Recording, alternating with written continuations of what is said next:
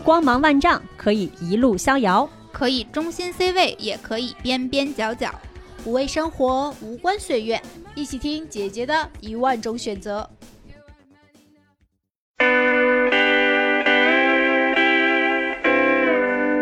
The first scene was the church, then the altar,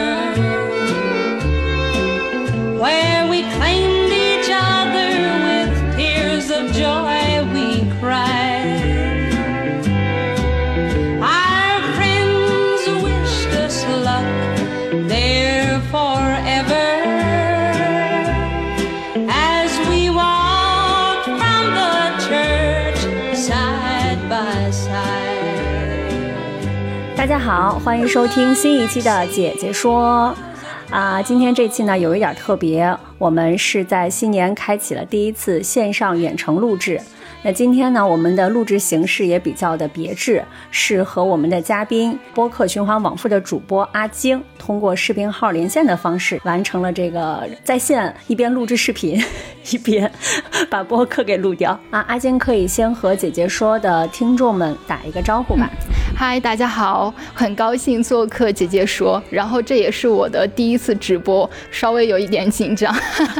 可以先和各位那个介绍一下，就是我和阿晶是怎么认识的。其实也是源于我们两个有一个共同的朋友、悠悠。然后之前我回青岛的时候，悠悠有跟我说过，在青岛有一个特别有意思的做播客的姑娘，然后希望能够认识一下。后来机缘巧合，我就和阿晶约在了一家咖啡馆里。然后刚见面的时候，就是觉得是主播之间非常客气的聊天，相互交流。后来当我听到他的故事以后，我觉得哇，好有意思，一定要上一次姐姐说。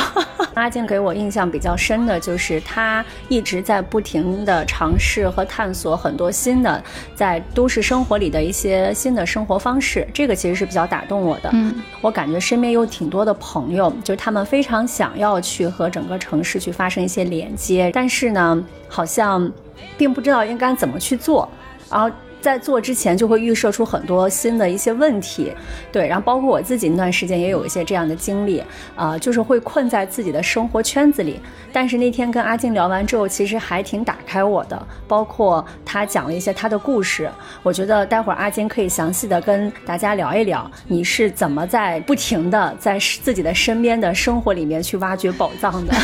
就听起来这应该是个什么社牛达人分享会的样子。对，但但其实其实也并不是啦，我我其实，嗯，在线上的时候挺害羞的，线下我有的时候去认识一些新的朋友，完完全全是因为当时兴趣点所驱使，就是啊，我就是很想认识你，我们去聊天。但是也有朋友反馈说，我这种其实是没有什么社交边界感。所谓的去去新的城市发生新的链接，呃，我觉得不是我每一次想好了我要去一个城市里又怎么样的链接，而是。因为有一件事情我想去看，我想去做，我就去了。然后在这个去的过程之中，就会有非常多你意想不到的事情发生。我觉得你可以先以当时打动我的一个第一个故事开始讲起，让大家可以感受一下这个社牛症的人。因为我知道当时你是在青岛工作啊、后来是机缘巧合在海边找到了一个特别美的房子，一切都可以从这个 在海边挖宝开始。其实也真的很巧，因为、呃，我当时是住在青岛崂山那边，就是一个海边的一个小区里面。然后我没事儿就喜欢随便到处瞎溜达。我有一次呃溜达到我现在住的那个房子嘛，我觉得啊这个房子好好看，它在一个山上，然后进。就是那个山种满了花草，像花果山一样。其实我到现在也也想不通，为什么就其我朋友们也想不通，在一个你应该去奋斗、应该去大城市卷的年纪，我就选择去什么回归田园，好像是整个人生很逆行的。去了花果山，去了花果山就是人生一个很逆行的一个状态。其实当时也没想那么多，就是觉得啊呃还挺喜欢这个地方的。这个地方我觉得可以跟大家再补充几个场景，啊、因为呃，在青岛其实海海岸线是相对比较长的嘛，有很多其实我们知道的可能都是在一些热门景点，但是阿晶的那个房子呢，就是他跟我描述过，就是在一个人相对比较稀少。我我也是一个景点了，只不过是崂山风景区。就是是景点里面相对僻静的一个位置了和海大概隔了一条马路。然后他当时跟我说，他发现这个房子也是一次呃散步的契机，然后偶然间发现一个小洋房，然后就非常的好看，然后他就自己鼓起了勇气，然后直接奔了。奔奔着那个房子就去了，对，就直接去到了房东家里，然后就定下了那个对房子对对，就对对，所以所以从这这一点来看，确实挺社交牛 社牛的，就直接找到房东家里，说我要租他们的房子。我当时也没想那么多，就抱着问一问的心情。对，所有我所有的社牛表现，可能都是没想那么多，抱着问一问的心情。然后我就把它租下来，嗯呃，我租下来之后，我把它打扫干净，打扫了有半个月吧。然后我就第一天晚上请了非常多的朋友来我的房子里，就就开一个 party。然后现在我房子里所有的那些酒瓶子都是当天晚上所有人喝出来的。呃，然后其中有一个朋友建议说，哎，你房子有这么大，还有好几间卧室，你其实可以把它放在 Airbnb 上，然后也给你有一个增收嘛。我觉得哎，好像这个建议还挺不错。当时我都没有听说过 Airbnb，然后我就搜了一下，应该是一七年，就是 Airbnb 在中国还不是像现在的这么的普遍。当时还是用 PayPal 支付，然后我打客服都打岳阳电话，打到台湾或者是美国去，就是就是挺不方便的。呃，但是我挂上之后，哎，就发现过了几天就开始有人说要要预定我的房子要来住，但是我当时真的都还没准备好，我就是抱着试试看看的心态，结果就开始接到单了。呃，说说实话。那个房子是有两个卧室和一个半开放的空一个卧室吧，算是它其实有两个客厅，嗯都非常的大，然后两个私密的卧室，还有在其中一个内厅里面有一个一半的床。其实我只拿了其中的一个卧室去租。呃，说到边界的问题啊，因为我在 Airbnb 上有标明说我也住在那里，就是呃，在我的印象里，我对 Airbnb 的定义就像台湾那种，可能就是有呃民宿的主人在家里接待，然后整个房子充满了、嗯呃那个主人的一个气质，就是主人使用的东西，他的生活习惯，他对呃他生活的态度，都其实在这所房房子里面。所以我是比较倾向于这一种的，但是好在我是 Airbnb 上的客源的素质都整体还偏高的，而且我几乎每次来的都是呃。大学生或者是高中生，他们来旅游，或者是一对小情侣。但如果是男生的话，我那时候是有男朋友的，所以有男生来的话，就会让我男朋友过来，来一起就是住一晚。哦但是大家也会在客厅里聊聊天呀、闲聊，然后就是互相分享或者一起做菜吃。呃，我觉得它是一个。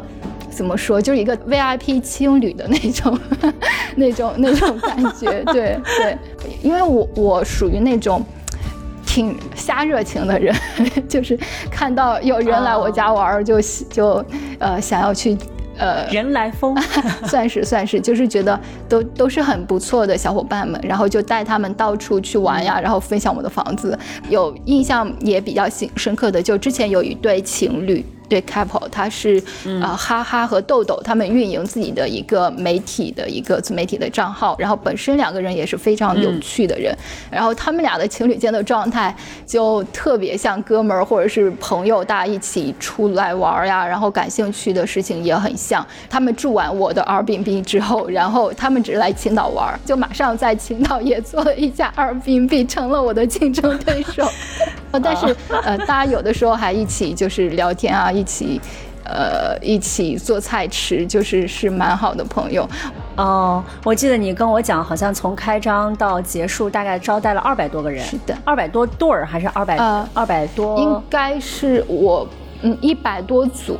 但是具体的人我估计得有嗯三百三百多人吧。我确实是在 Airbnb 在青岛的第一场活动有有让我去做分享，对，因为我算是还蛮特别的。其他的很多民宿它可能是呃租了。地方，然后统一化的一个装修，然后把它放一个嗯民宿的名头去经营。但我觉得我应该做的还挺用心的。听你刚才讲，好像 Airbnb 只是占了很小一部分，那其他还有一些，因为我知道你在青岛还做了很多很有意思的，作为这个都市青年的一些尝试，也可以跟大家分享一下。这个可能跟我第一次的工作经历有关系吧。呃，我第一份工作在青岛的如是书店，然后一开始是店员，包括因为我学的专业是，呃。播音主持，然后去给他们做一些呃活动类的主持。呃，青岛如是书店算是青岛本土一个非常大的文化品牌，尤其是它刚开始的几年做了非常频繁的文化类的活动。对，然后我就经常会参与一些什么新书签售会啊，一些呃电影分享会啊，然后也认识了很多很有趣的小伙伴。算是打入了什么青岛文化圈吧，所所谓的文化圈，对，然后就是有什么好玩的活动都会去参加一下。所以我还挺好奇的，什么样的事情会让你产生兴趣，或者是会让你想要去体验呢？因为我平时是很佛系的，然后我给自己完成了一套对自我的 PUA，就是我所有的经历，不管好的还是坏的，我都会把它当成体验的一部分，在我。二十四岁之前，我可能就是对很很文艺的事情啊，很好玩的一些活动啊，就对对这些比较感兴趣。然后到了二十五岁之后，可能就会对原来我毫不感兴趣、觉得很枯燥的，呃一些东西开始感兴趣。比如说像什么金融啊，比如说像一些。呃，什么理科生学的那些物理、人工智能、科技，对对对，是吗？我看你最近好像对科技、人工智能，甚至包括辅，我看之前你有接受过媒体的一些和媒体的交流，包括辅助生殖，是吗？还有一些类似于这种的东西。是的，对，所以就是不要给自己设限，因为你永远也不知道你未来会对什么东西感兴趣。但是你如果感兴趣，你做就是了，你去呃发展就是了。我出生于一个基督教的家庭，然后我可能以前的很多的世界观，很多对世界的认知都来自于圣经，来自于我爸妈的一些教导。但是当我，呃，更大一点的时候，到十七八岁的时候，我就会去思考很呃很多问题，就包括说为什么要去寺庙里住，就是我那个时候会去看。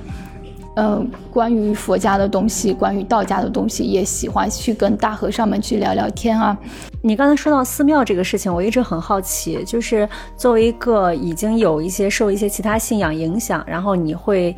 就是为什么会选择到寺庙去住一段时间？包括这段经历，你就是对你来讲有一些什么不一样新的感悟吗？哈哈，这里这里是牛症又来了。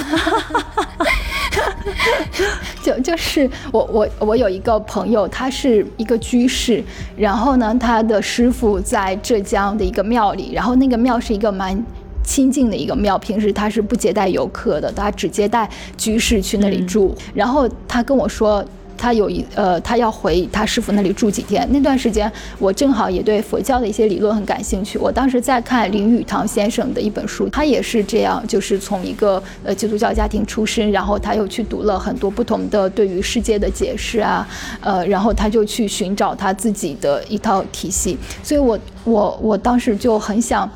就是去找一个 类似什么得道高僧嘛，去聊聊天，聊聊他对这个世界的看法，他对这些规律，对什么他的神啊或者是佛啊这种看法。所以我就问他能不能带我一起去，我也挺想出去玩的，反正就是，然后他就带我去了。去了之后，呃，那段经历也挺奇妙的。他是在浙江金华白掌岩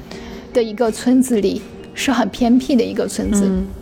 我当时到了山脚下之后，呃，因为我朋友，我和朋友是分两路去的，我到了，他还没去到，我我觉得我自己上去，然后也不认识，可能会会有点不太好意思，我就在村子里面转。那个村子是一个很老的，呃，挺老的村子，就是呃有很多就白墙灰瓦那种徽派的建筑，还有很多晚清时代的那种大的那种。南方四合院的那种有吊脚楼的那种建筑，然后我就在里面逛的时候，突然就被蚊子咬了啊！真的是起了好大一个包，就特别痒。在村子里好像遇到一个老爷爷，我就问他你有没有那种抹抹上蚊子就是防蚊液啊之类的？我真的太痒了，那种大黑蚊子就很痛，而且，然后那个爷爷说他家里种着一种花，就是那个药草抹上它就就会好很多。我就跟着那个爷爷去了。他家里啊，说到这里好像，好像就是好像有一点，大家会觉得，哎，会不会有危险啊？但我当时也没想那么多，就是整个氛围你感觉很祥和的那种氛围，我就我 就去了，呃，他们家里，然后抹那个药草真的很管用，抹上就好了。然后当时还有一个奶奶，呃，在做一种小的面食，然后我们就开始聊天。他说，哎，你很少这个村子里有外来人，因为它也不是个旅游地区，然后当地村子里的年轻人都出去打工了，只剩下老年人做一点，呃。给义乌那边做一点什么串珠啊什么的那种手工艺，呃，来维持的，呃，来维持自己的生活。然后我说，呃，我来找这个师傅，然后就是来这里住几天。那个奶奶说，正好很巧，呃，他就跟我讲了这个寺庙的历史。他说，当时这个寺庙是在。呃，是唐朝的一个寺庙，因为在文革期间就被毁掉了。但是这个奶奶是一个，也是个居士，她一个信佛之人，她就觉得很可惜，这个寺庙毁掉了，她就发动呃村里的人去募捐，然后拿了一笔钱，把这个寺庙又修好了，然后又从白马寺请了一位呃师傅来当住持，这个庙就是供山里的村民去祭拜，也不会呃接待游客，也没有很乱，就是这么一个平静山。村里的一个寺庙，然后就说，他说，哎，那还挺有缘的，就是你来这个寺庙，呃，然后又来到我家，我说，呃，是，然后那个奶奶就留我吃饭嘛，我说我第一晚上来，呃，我应该先去跟就师傅跟我朋友们大家先一起吃饭，然后我说我第二天晚上再来吧，然后他说好，然后到了第二天晚上，我就想，哎，去人家家里吃饭。哎，是不是社牛又犯了？人家叫我去吃饭，我就去吃饭。然后到了第二天，我就觉得我是不是不能空手去呀？我就嗯想买点菜吧，但是它真的离市市集就是城镇很远，就根本买不到什么东西。我这时候社牛症又来了，我就看到呃。田里就是有在种菜的村民，我就说能不能我从你地里拔点菜，然后我给你钱，我就从你地里买点菜。我要去就 就去一个家里吃饭，我也不能空着手去。然后他就说没事儿，这个菜很多，你就拔就行。你 你就他们就给我给给了我很多菜，就每一每一块田里的村民都给了我一些不同的菜，我就拎着那些菜。我就去找那个奶奶了，她然后跟她一起吃饭，然后还有自己酿的酒，呃，在饭桌上的时候，那个爷爷就拿出来他的画册给我看，我当时很惊讶，因为我觉得呃，像那个村子，嗯，就是它很原生态，然后。也没什么年轻人，我觉得可能大家也很少出去。我我觉得，呃，像这个爷爷奶奶，他们可能世代生生活在这里，然后也不知道他们有有读过书，然后甚至那个爷爷还出了自己的画画集。那个爷爷就说，他从小就是他爸爸教他，呃，画画、画国画什么的，然后还呃教他一些什么知识啊。呃，我我当时是没想到，就是还有这种文化的这种传承在。这个没在寺庙里面有所收获，但是寺庙之前的这段故事应该还会很有意思。是的。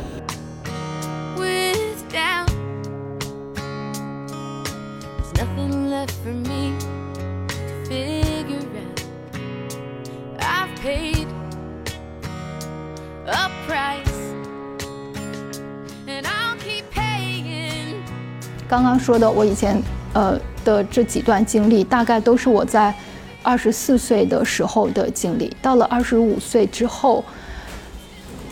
我可能呃更偏更入世一点了。我我其实想说，姐姐说我们探讨的基本上是一些呃女性话题，或者是作为呃女性我们面临到的一些不同的呃选择或一些感知吧。呃，其实，在之前。我没太考虑过性别的问题，我觉得男生和女生，嗯，就是你能做的事情，或者是你想做的选择，其实都差不多的，呃，没有没有去想那么多。但是后来，呃，因为我的节目也聊过几期关于女女性话题的呃这个事情嘛，所以我有的时候总是会下意识的在想，哎。作为一个女性，可能社会对我有什么样的要求？那社会的这个要求，呃，因为我是又一一个自我认同感又非常比较薄弱，希望通过外部的一些认同来呃来回馈我，让我认识我自己，或者来提升我自己这样的呃。这样的有这样的想法吧，所以说社会对于女性的期待很大一部分也变成了我自己对我自己的一种期待，所以在这种期待或者是焦虑之下，我可能呃会会有很多的困惑，比如说我我以前的时候，呃我去去做二宾 B，然后出去玩，然后嗯去去住寺庙，然后去想做什么就去做了。当时就呃真的没有想那么多，但是后来因为我那时候可能活在自己的世界里更多一点，没有呃我的人生中很少有去对标其他人，比如说这件事情放在别人身上，他可能去怎么想，或者他可能去怎么做，但是也可能这是跟我个人的经历有关，就是在有很封闭的几年是没怎么去跟外面人接触的，但是后来随着这几年去认识更多的人。了解更多的女性，跟她们聊天的时候，会发现，呃，每个人的世界其实都大相径庭，包括他们的，呃，对事情的看法，对人生的规划，对事业的规划，就是，嗯，你会觉得，哦，我是不是之前浪费了好多的时间？你是不是怀疑你当时？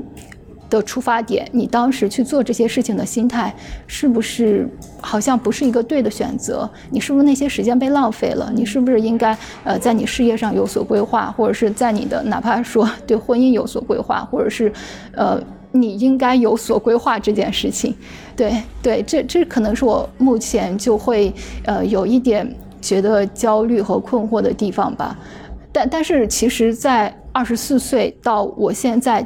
其实是一个非常非常大的变化，我我就会去反过头来去想，我当时，呃，在做那些事情的时候，是是不是我的选择是相对带来的后果是我能接受的，或者是后果，它所带来的后果是，我觉得对对我塑造现在我是有益的。呃，是在回溯之前你做的这一些选择和过程，然后让你会现在来想，就是你当时出发点去做这件事情，是不是就是为了可能在某种程度上是塑，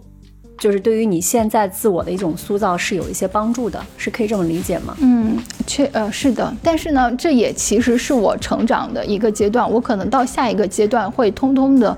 跟我现在的呃焦虑有有所缓解和有所和解，因为现在不是有一部很火的电影叫呃我还没有看，其实叫《世界上最糟糕的你》，好像是，也是主人公在三十岁的时候开始回溯自己之前就是玩的那么呃开心的一些前半生，是到了一个好像快临近三十岁的一个分水岭，一个焦虑的点上。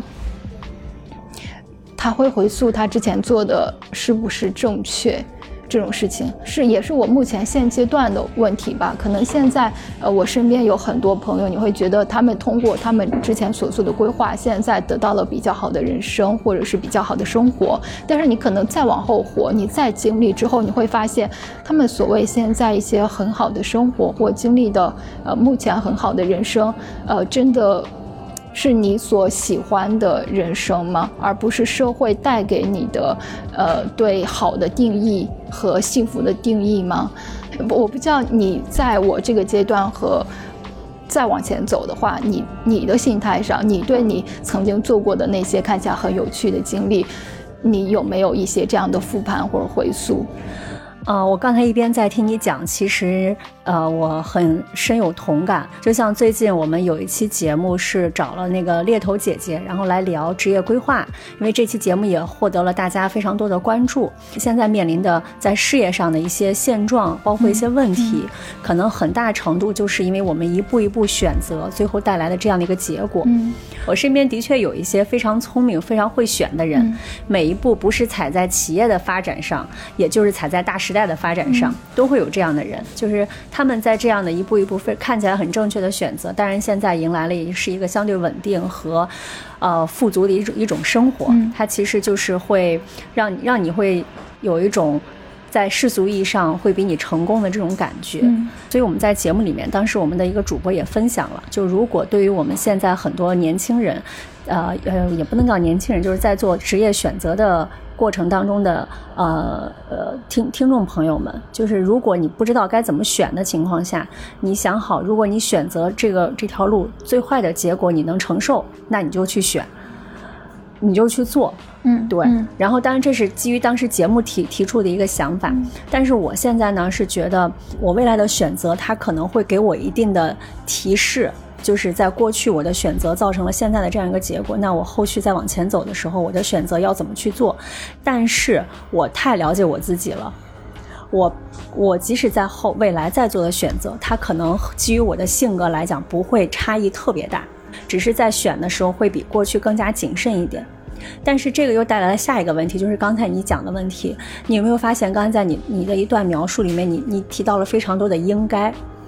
其实这个也是我之前很大的一个困惑，我觉得我好像应该在三十六岁的时候要事业相对比现在要更好一点，我应该有更加稳定的或者更加丰厚的收入，我应该要去怎么怎么样，甚至我有时候不想工作的时候，我都会说我应该怎么怎么样。对，但是现在的我会，我那天还有个很大的一个感触，就是我想把应该变成想要。我觉得这个才是回归到我真正属于我自己想做的事情。我觉得是人和人之间的信息闭塞和阶层的不能互通，然后导致了。我觉得现现在是呃社会上的各种观点，或者是各种所谓的成功学、成功不成功，或者是好或不好的定义是这样的。呃，人的性格，或者是人对世界的认知，或者是人对自己的期待，是非常的嗯多面的。我觉得这是社会形成的一个统一的，类似于呃有了社会组织和经验之后形成的一一种共识。我们所现在所有的选择和定义都被这种定共识所裹挟着走，但是如果人和人没有所谓的阶级壁垒，也没有所谓的呃圈子和圈子不同的壁垒，大家就是基于人的本性来说，他应该是去做什么样的选择，怎么样去定义自己。这个说回到咱俩之间，就像你知道你会去做很多的体验或者怎么样，然后我可能很多事情不会去做，一个是它有可能不在我的兴趣点上，另外一点呢就是我不知道。其实为什么我们这期想邀请你来做分享？因为我们自己姐姐说有一个小的社群，然后大家经常我们经常在群里面去鼓舞大家，春天的时候请大家一定要出门去去见见人，去见见朋友，去去走走，去动一动。但很多人说我不知道该怎么去做，我不知道要怎么怎么怎么样去做，就是他已经嗯被呃就是在自己的这种有一定的既有一定的信息壁垒。同时，也是养成了一定的在自己的生活惯性里面不愿意做、不愿意去做一些改变。我明白你所说的，就我有的时候也会出现这样的情况。我我我以前可能就是嗯保持一个正常社交的时候，会呃知道自己可能多长时间之内会认识。嗯，什么新的朋友，然后又去解锁了一个自己不会的技能，或者参加一个以前没有参加过的活动，这样的新奇感会呃让你自己感觉到非常大的能量补充。但是也有一段时间，你就自己突然陷陷入，你不能说那是抑郁，你也不能说那是呃悲伤，就是陷入一种停滞。这种停滞是思维上的停滞，也是外部刺激对你的。对你的停滞，你就变得很迟缓。哦，我有一次就是因为我我还是长久的保持去认识新朋友，然后去参加新的活动，然后突然有呃新的兴趣点，然后就去做了。但是有一段时间，你突然就对你原来喜欢的那些话题不感兴趣了，你对你原来嗯经常会跟他们交流讨论的朋友所聊的东西，你听不进去了，你突然觉得自己。闭塞了，闭起来了，也不是你不再认识新的朋友，也不是外界不刺激你了，但你整个人好像突然就陷入一种迟钝的状态。我不知道是呃有生理这样的人的情绪的生理阶段，还是怎么样。但呃你所说的那种，可能也是经常忙于家工作这样的两点一线的生活，慢慢慢慢的可能就少了嗯认识新朋友的渠道呀，或者是。刺激他的敏感点或者兴趣点这样的一些新的东西，但我呃对我来说，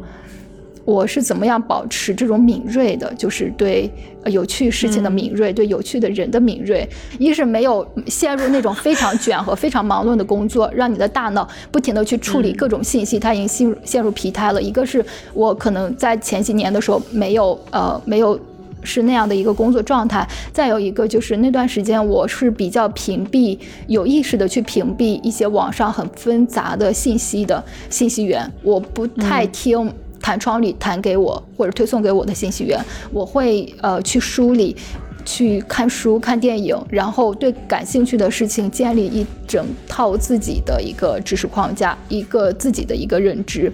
对，所以我觉得呃。可能也是跟我那时候的经历有关系，我可能那样的经历也促使我过了一段这样的生活，还蛮清修的这样的一个一个生活。所以那段时间我就对，呃，世界一切外部的刺激都非常敏锐。如果说你刚刚提到的有很多姐姐们陷入了那种很停滞、感受不到外部刺激的那种状态的话，我我可能会建议，呃，大家稍微能够静下心来，呃。去稍微让自己没有那么焦虑，然后关掉嘈杂的信息源，在一本书里，在电影里面去找回。首先，呃，对于安静这件事情，对自身安静这件事情的一个训练，然后你慢慢慢慢的，你才觉得，哎，自己对外部的刺激好像又有反应了。对我之前也听到一个姐姐在讲到这件事情，她说现在信息越多，然后。呃，分散我们注意力的东西也越来越多，这就会导致人会变得越来越钝感。他就只是在他自己熟悉的这个那些规律里面。去完成，对，而不是去做很多新的探索，或者是说这种好奇心，或者甚至是好奇心是会被消消磨在日常的这些琐碎当中去的。对，所以我觉得你刚才提的那个办法也特别好，就是呃，在一定时间段去屏蔽掉一些信息，然后让自己的这种好奇心也好，对生活的敏感度也好，把它回归一下。甚至我们之前也有一期节目，当时我们的客座主播那个后浪剧场的小树，当时也跟也跟大家。分享过一些他的办法，就是，呃，去揉自己，去摸自己的身体，就是回归到最本能的一种状态，去感知自己。对我觉得，对你呃所经历和所接触到的东西有意识，这是很重要的。就是现在，我觉得，呃，很多外部因为有太快的信息、太多的变化，让你陷入了一种无意识的盲从里面。但是，你如果有意识的去看一件事情，你去看这件事情的本质是什么，你就很容易会发现，在这种训练之下，你再去看其他的东西，就很快的能够，呃，撇除那些很繁杂的东西，去，去得到你想要的，或者是你看到，呃，它真实的。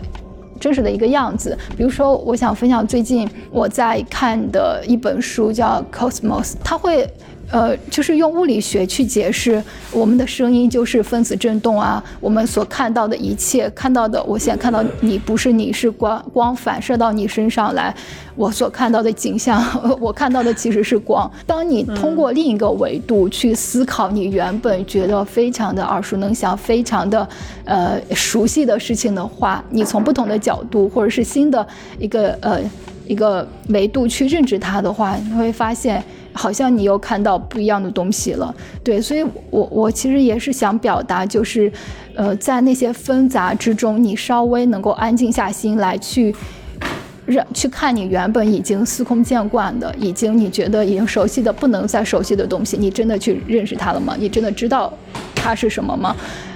你当时认识他的时候，是谁告诉你的定义？是课本上告诉你的定义吗？还是说，呃，来自你前人的经验告诉你的定义？它真的是对的吗？呃，不同的角度去认知事情，我觉得这是一件很有意思的，呃。很有很有意思的一种训对自己的训练，原来就经常开玩笑说，我以前就是一个非常的顽固的原教旨主义，但是后来我慢慢的 变得开始用非常呃理性逻辑，或者是用一些科学的呃这这种自然科学的方法去认知事物的时候，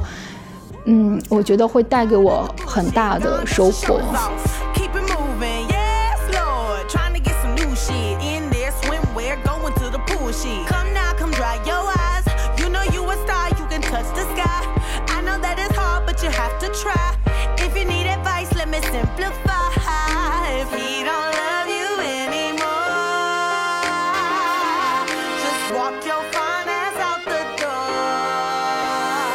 对于你之前，我记得你跟我说过，你可以有各种各样的办法快速融入到一个新的一个城市里面去。怎么讲？就是我去的时候，我其实也很忐忑，包括我去第一次去北京的时候，一第一次一个人去北京的时候，或者是去一些不同的圈子里的时候，我我真的。社牛发作这个事情真的是突发性的，我我也不知道他什么时候会发作，但是总体来说，我觉得我是一个，我觉得他就是个本质问题 也就是我经常社牛发作。但是我我是觉得我我其实平时还挺内向的，然后我也很头疼，怎么我其实我大部分时间我感觉我其实不太合那么合群的，就是对，所以。有的时候也也会考虑，但是通过我几次不错的体验，我我总稍微事后总结哈，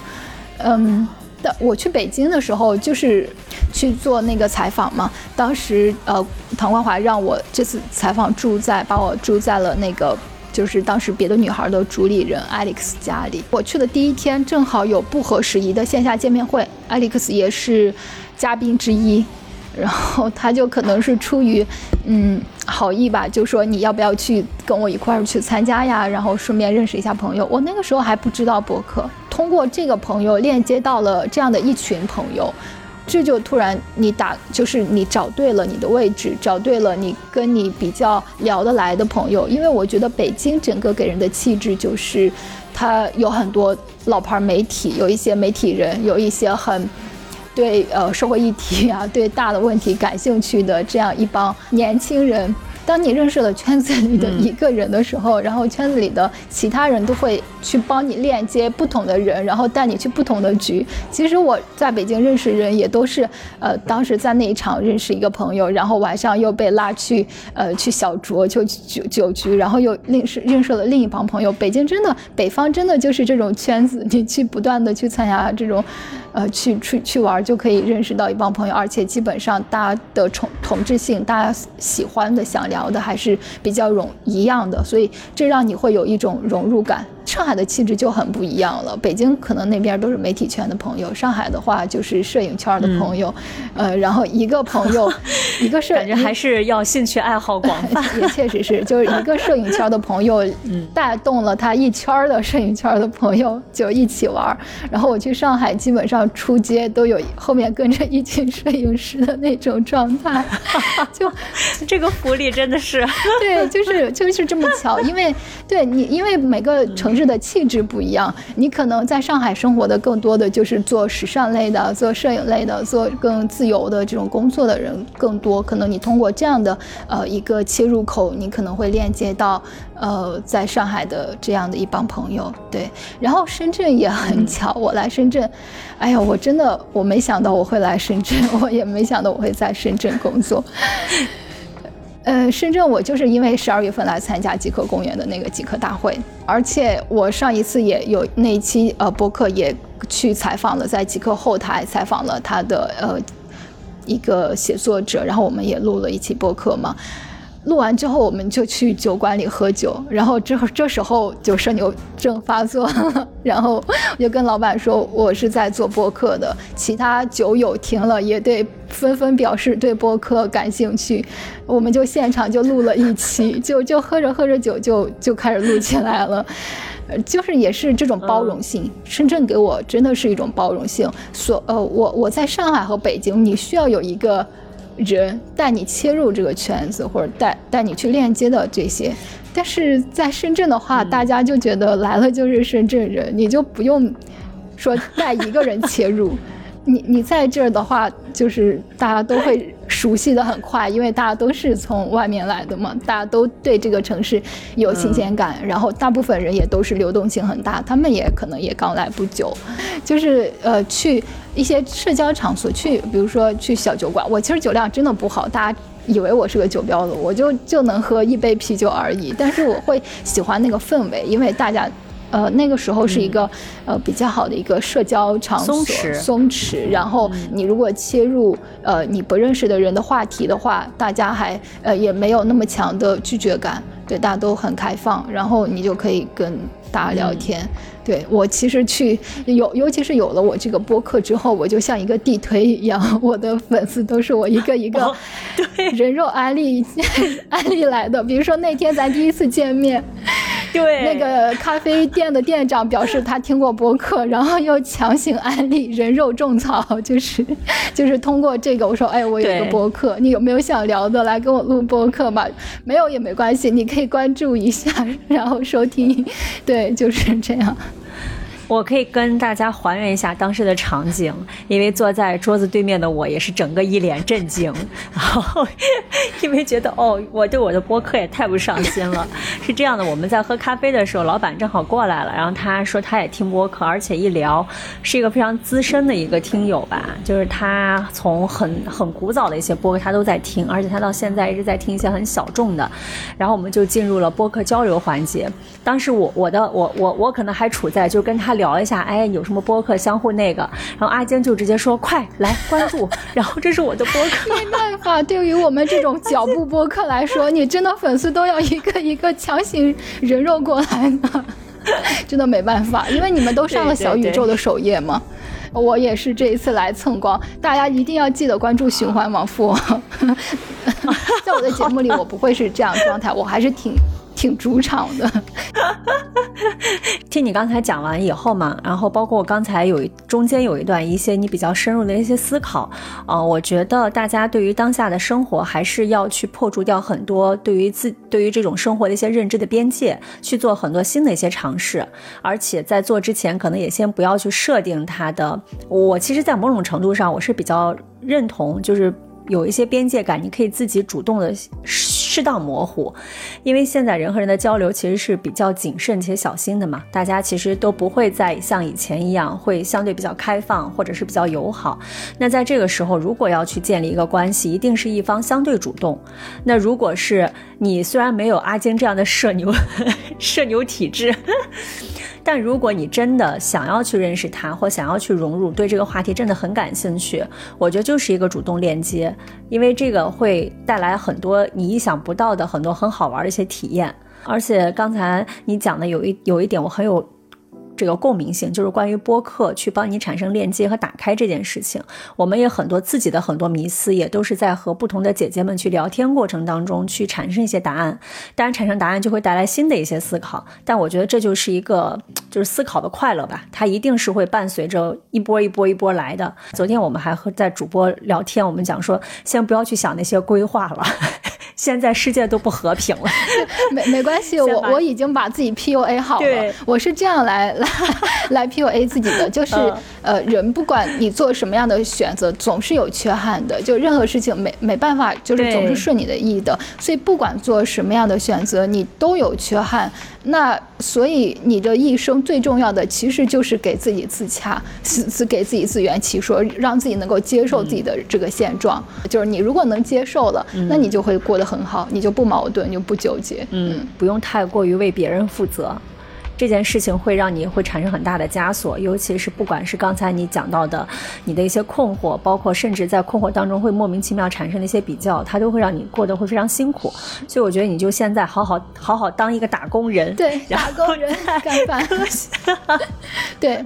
对对，其实我我还是说，呃，就是之前的那些经历啊，我我觉得其实很好，虽然我没有在那个就是别人定义的那个时间段，你要怎么样去提升你的学业。业啊，你怎么样在你的职场上有规划呀？呃，我好像跟别人走了一个相反的路，从隐居的状态，然后到了现在一个积极入市的状态。但我觉得前呃前期的那些经历会奠定我一个在寻求探索的这样的一个基础，而不是你把你抛到社会上，你迅速的被社会的这种精细化分工，被社会的这种呃。这种职业的卷，然后把你整个人都甩起来，你没有办法稳定自己的内心，你没有办法去呃，真的知道自己喜欢什么，想要什么，按自己喜欢的东西或者喜欢的路去走。我我觉得虽然我好像也不能说是耽误了几年吧，我觉得，但是那几年里对我这种敏锐性的培养，或者是对我一种安定感的培养，我觉得是有作用的。所以我现在觉得。这样的经历对我来说是很好的。我可能需要，呃，在进入社会的时候有这样的一种安定感。然后当你觉得差不多准备好了，然后你正式踏入社会，你就好好努力当一个打工人，先赚点钱。可能过几年之后，你又开始想玩了，然后也可能我下个月就开始想玩了，就是就是你就去去去做就好了。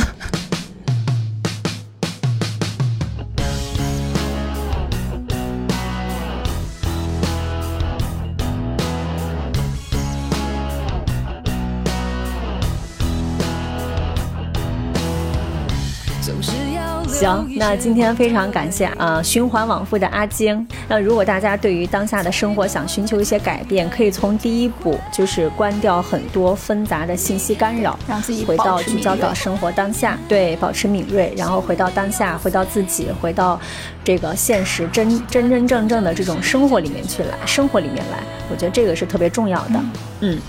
那个也谢谢今天在直播的时候给我们留言的很多，不管是呃新朋友老朋友，呃也希望大家在各大音频平台关注和订阅姐姐说的同时，也关注循环往复。嗯，还有公众号，那我们今天啊，公众号好的，还有公众号啊，好。